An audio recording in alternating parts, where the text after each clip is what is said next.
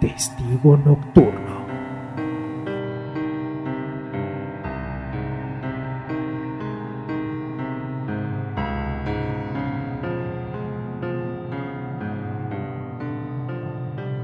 Luego de la visita Armero, la vida de Camila transcurría con relativa normalidad, pero era solo cuestión de tiempo para que su cotidianidad se encontrara nuevamente cara a cara con el terror.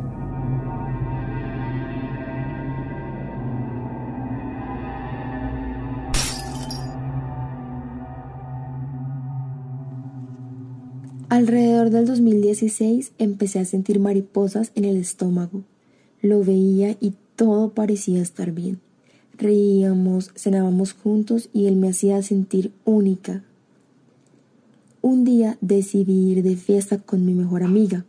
Santiago se molestó. Sin embargo, yo fui, no le veía nada de malo a divertirme un rato y pasarla bien.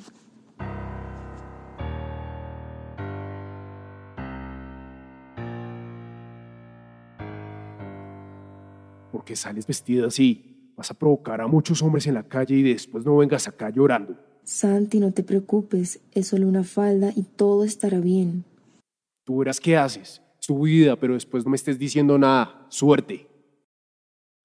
La verdad, ese día me pareció normal. Me dije a mí misma como, bueno, es tu novio y se preocupa por ti. Sin embargo, salí, me divertí y después regresé a casa.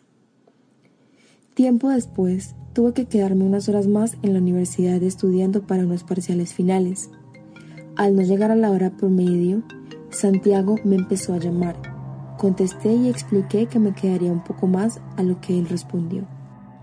Eres una perra, quién sabe con quién estás, mentirosa, con quién te vas a quedar. Protégete que después te da una enfermedad por ser como eres.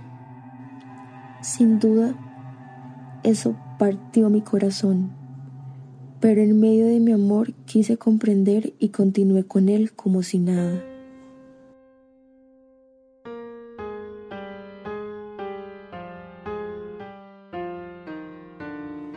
Un día muy normal salimos a dar un paseo. Habían varias personas en el lugar compartiendo con nosotros. Una amiga se me acercó y hablamos por un tiempo. Reímos y nos tomamos una selfie. Santiago me vio de una manera terrorífica. Era como si tuviera el demonio dentro. De inmediato me alejé de mi amigo y nos fuimos para la casa.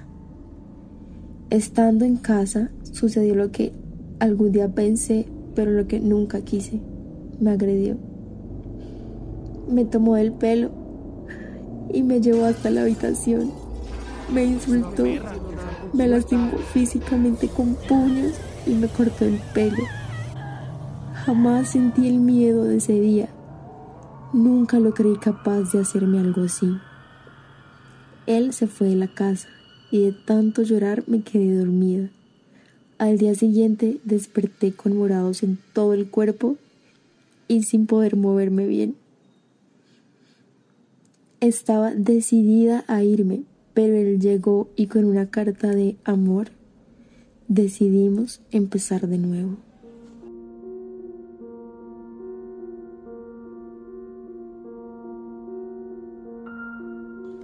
Las agresiones físicas no continuaron por un largo tiempo, pero sí las verbales. Tanto así que empecé a sentirme como una puta, una zorra y la peor mujer del mundo.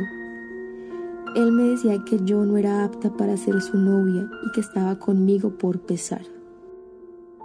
Eres una basura, Camila, que das vergüenza. 15 de abril del 2018. No quería vivir. No era nada ni nadie. Y era muy poca cosa.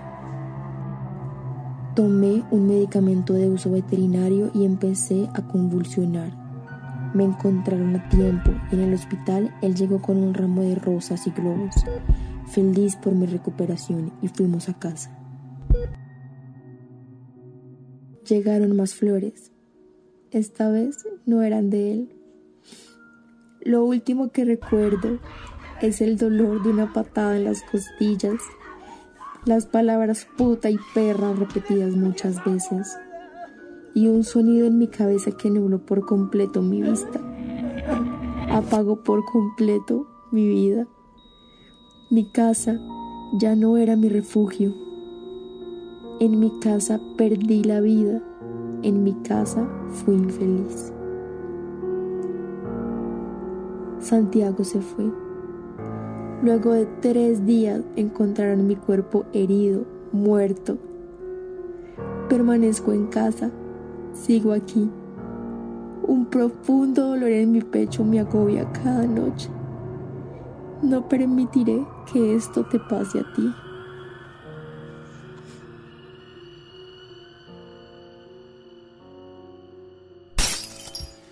Testigo nocturno.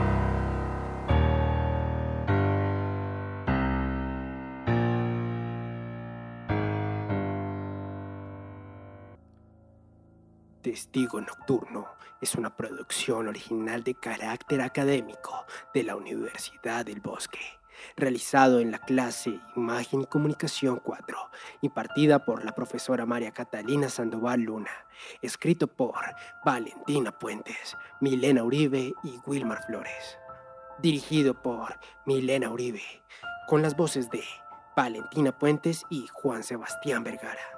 Diseño de sonido Milena Uribe y Juan Sebastián Vergara. Ilustración, Milena Uribe y Wilmar Flores. Piezas gráficas para redes, Milena Uribe, Wilmar Flores y Valentina Puentes.